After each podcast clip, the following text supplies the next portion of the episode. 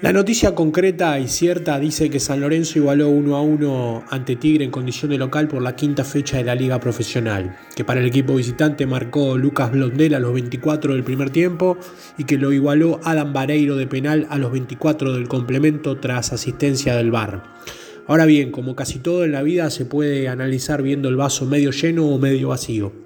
Con una mirada más optimista, se puede destacar que el equipo que dirige el gallego Insúa marcha invicto que se enfrentó con un equipo mucho más armado y con una idea de juego más elaborada como el Tigre de Martínez, y que pudo levantar el resultado y llegar a la igualdad con un equipo plagado de juveniles, que en su mayoría están dando sus primeros pasos en el fútbol profesional.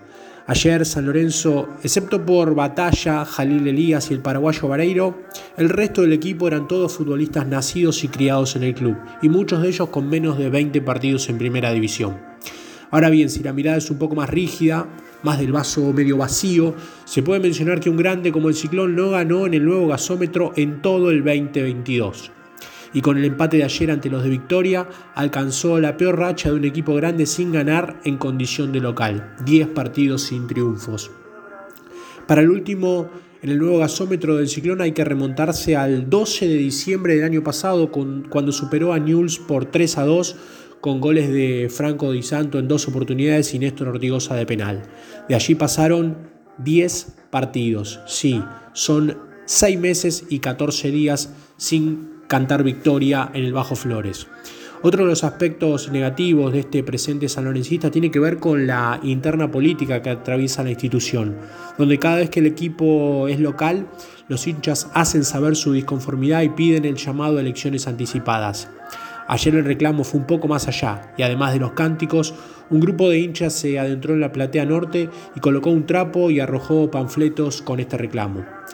La policía de la ciudad detuvo a un dirigente opositor y a otros tres socios durante el ingreso del público al nuevo gasómetro. Se trata de Ricardo Zaponare, ex candidato a presidente y actual integrante de la subcomisión del fútbol juvenil, a quien llevaron en su auto para labrarle una contravención por incitación a la violencia.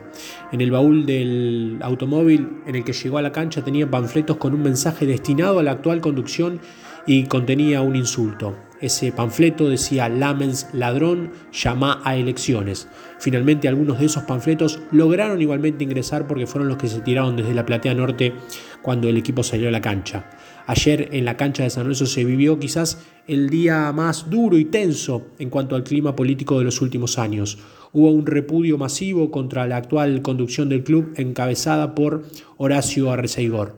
El reclamo es claro, los socios e hinchas quieren que se adelanten las elecciones porque entienden que las actuales autoridades autoridades tras la salida de Marcelo Tinelli y un sinfín de desmanejos que lleva varios años, carece de legitimidad para conducir los destinos del club. Eso mismo sostuvo, al menos de forma pública, Matías Lamens, que sigue eh, como miembro de la comisión directiva. Más allá de estos conflictos políticos internos que atraviesan el riñón del club, el Gallego Insúa tiene que hacer lo que puede con lo que tiene. Transcurridas cinco fechas, el Ciclón acumula siete puntos, producto de un triunfo y cuatro empates. Ayer contra el Matador de Victoria, el equipo de Insúa formó con batalla en el arco una línea de fondo totalmente juvenil conformada por Giai, Luján, Gatoni, que volvió a ser el capitán, James y Fernández Mercado. En la mitad de la cancha, Jalil Elías, que pasó de ser resistido a una pieza importante y titular, Rosané y Braida de muy floja actuación y arriba Adam Vareiro y la gran aparición del rapidito y encarador Iván Leguizamón.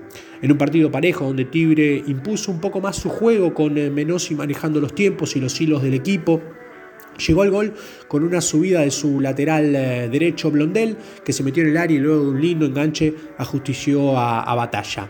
El gol hizo reaccionar un poco al equipo local, pero la igualdad se hizo esperar y llegó recién en el segundo tiempo. El perrito Barrios ingresó en el complemento en lugar de Braida y refrescó el mediocampo del ciclón por izquierda.